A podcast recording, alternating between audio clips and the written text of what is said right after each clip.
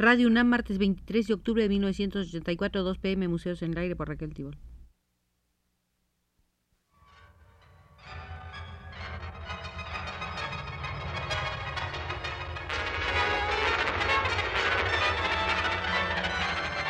Museos en el Aire.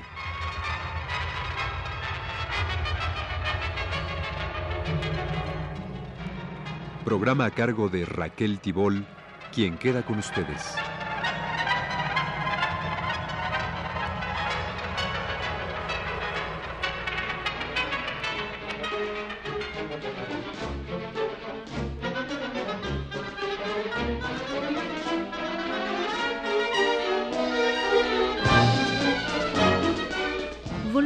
Contando con la atención de ustedes al Museo del profesor Ramón Ramírez, quien fuera miembro del Instituto de Investigaciones Económicas de la UNAM, para seguir el recorrido por las salas correspondientes al movimiento estudiantil. Roger Garotti, en un ensayo sobre el movimiento estudiantil en Francia, señaló que para el esclarecimiento del problema que plantean las luchas estudiantiles y la relación de éstas con las luchas obreras, de lo cual depende la articulación de ambas, son posibles dos métodos de aproximación. El de intentar determinar la situación de clase de los estudiantes por su pasado u origen social o por su porvenir y función futura.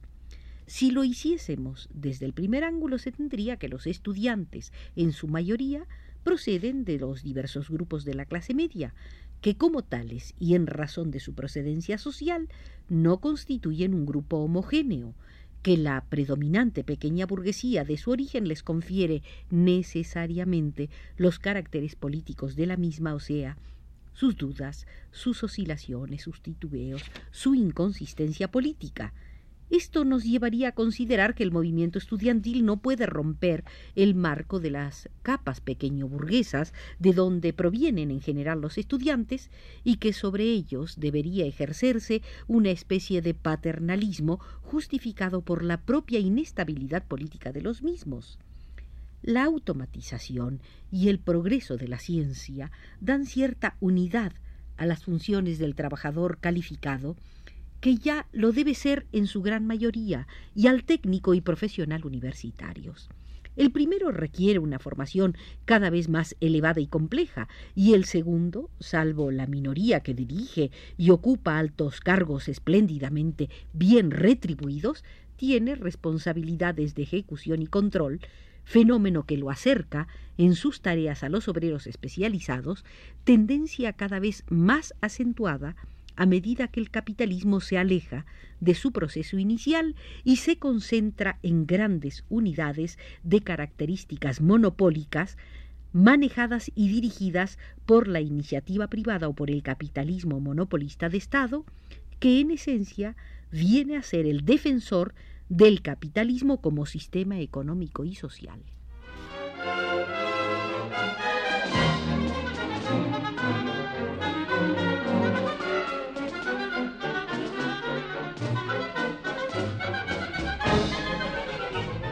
Detengámonos en la relación del estudiantado con el mercado de trabajo y con la clase obrera.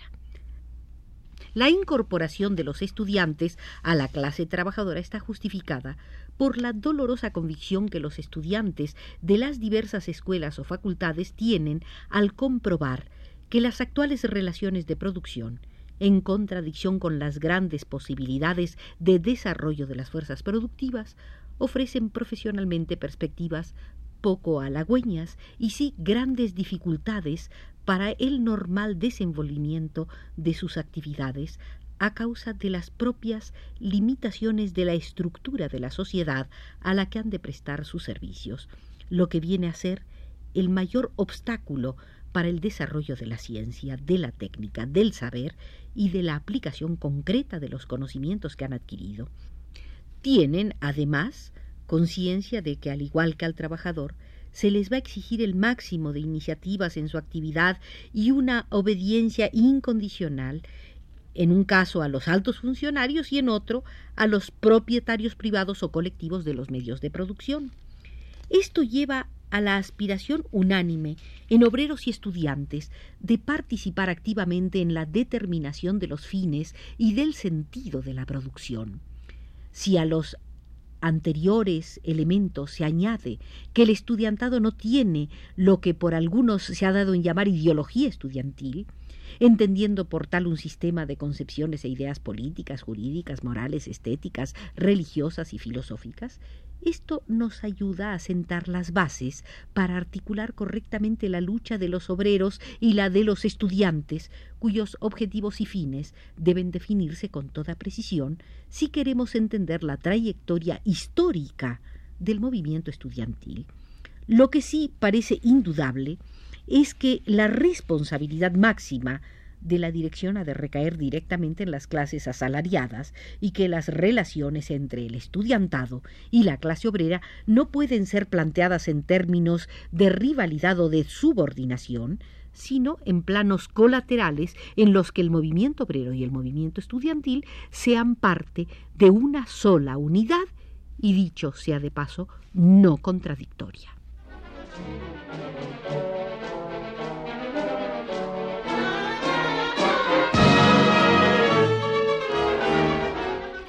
Deben rehusarse una serie de planteamientos sobre este tema. Entre ellos, el más generalizado es que, en síntesis, viene de decir que los estudiantes tienen que organizar a las masas populares en una etapa determinada para más tarde dar paso al movimiento obrero campesino y popular independiente, en cuya etapa quedaría la acción estudiantil a la retaguardia y en apoyo de la fuerza obrera.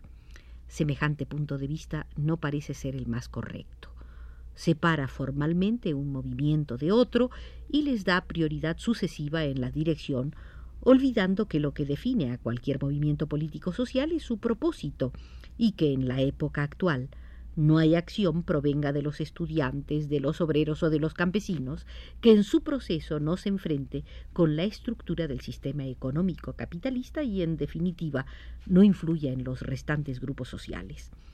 Las enseñanzas derivadas de las huelgas estudiantiles que tuvieron por escenario el continente europeo no estuvieron muy alejadas de las que podrían deducirse del análisis de los movimientos que se produjeron en América. En general, las acciones de los jóvenes escolares contribuyeron al despertar de las conciencias obreras que en algunos países parecían adormecidas para siempre. Tales movimientos tuvieron y tienen un gran valor positivo al incorporar de nuevo a la acción a centenares de millares de trabajadores más interesados hasta la revolución estudiantil en el bienestar personal que en las luchas gremiales y políticas.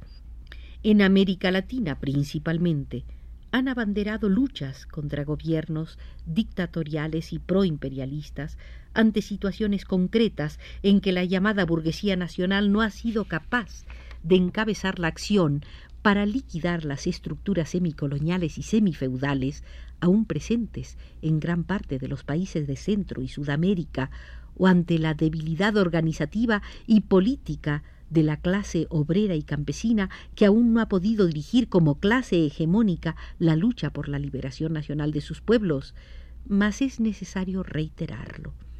El papel de dirección temporal del estudiantado es lo accidental y esporádico y no lo genérico, por lo que no debe apreciarse como norma. Dada la concentración del capital y el carácter monopolista de la producción, el intelectual, el técnico o el profesionista, visto en su conjunto y no aisladamente, pasa a ser, en el proceso productivo, un asalariado más,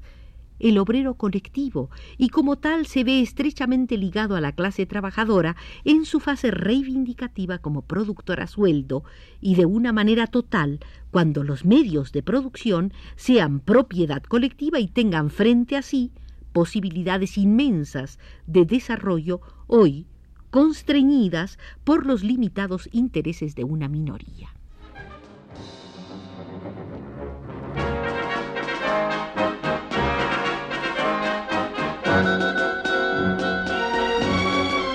Si el movimiento estudiantil debe entrar a formar parte del movimiento obrero, ligarse a él para formar una unidad indisoluble, resulta muy expresiva la pancarta que encabezaba la jornada del 13 de mayo de la manifestación estudiantil en París y que decía trabajadores, profesores y estudiantes solidarios.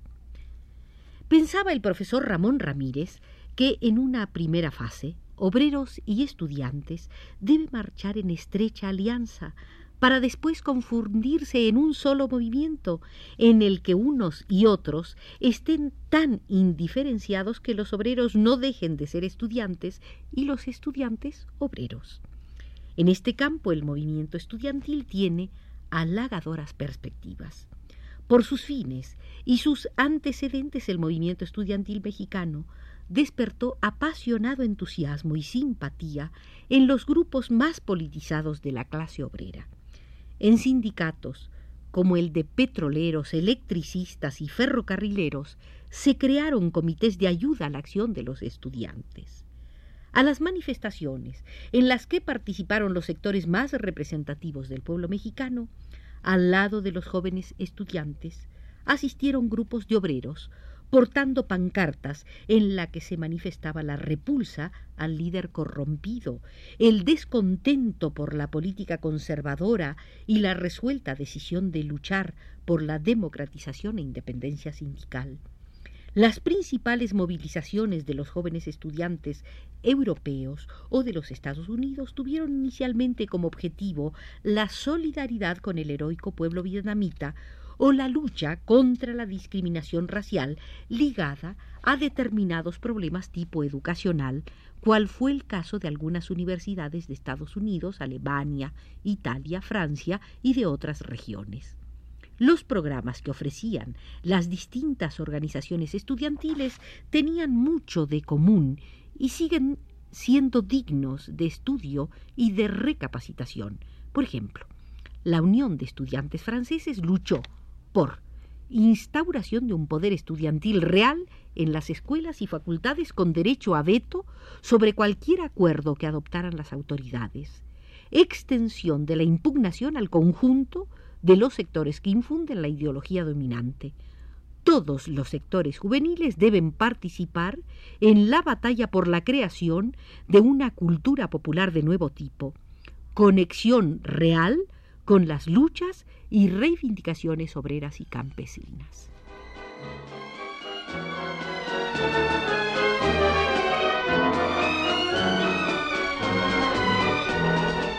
Mark Rudd, quien fuera destacado dirigente estudiantil en los Estados Unidos, dijo en 1968, en el movimiento de los Estados Unidos, los estudiantes estamos ligados por nuestra oposición al totalitarismo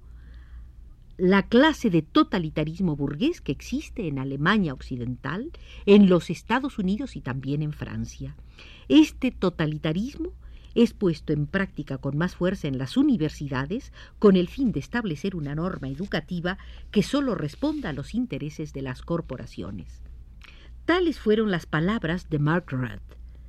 Las tácticas fueron diferentes o estaban situadas a diversos niveles. Los jóvenes universitarios de los Estados Unidos pretendían unir dentro del movimiento a empleados y obreros. Los jóvenes franceses hablaban de que la unión entre los estudiantes y los obreros solo se puede hacer dentro de la dinámica de la acción, si el movimiento de los estudiantes y el de los trabajadores guarda cada uno su ímpetu y convergen hacia un mismo objetivo, a lo que agregaba Jean-Paul Sartre. Personas que no provienen de un mismo estrato social nunca tienen que decirse, lo que sí pueden en común es hacer algo. Por la etapa de desarrollo económico-social, los hechos fueron diferentes. En México, aunque los estudiantes formaban en un decisivo porcentaje un estrato social distinto a los obreros, tenían mucho que decirse. La forma de manifestarse del movimiento estudiantil lo expresó claramente. El lenguaje de los estudiantes fue bien entendido en Topilejo, zona agrícola, y en las fábricas o sindicatos, y también fue comprendido dentro de los grupos universitarios el lenguaje de los obreros y de los campesinos. Hubo obreros que participaron en asambleas estudiantiles. Sus conceptos y forma de expresarse no fueron ajenos al lenguaje de los estudiantes. El pueblo, con sus inquietudes, hizo acto de presencia en las asambleas estudiantiles y en los foros universitarios, y lo hizo con esa savia popular que la propia universidad habría de reivindicar.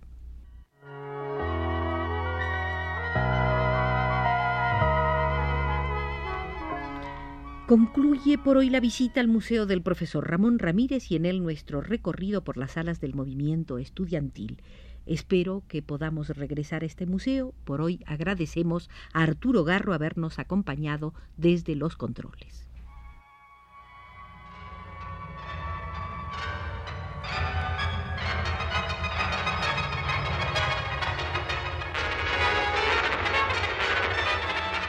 Este fue Museos en el Aire.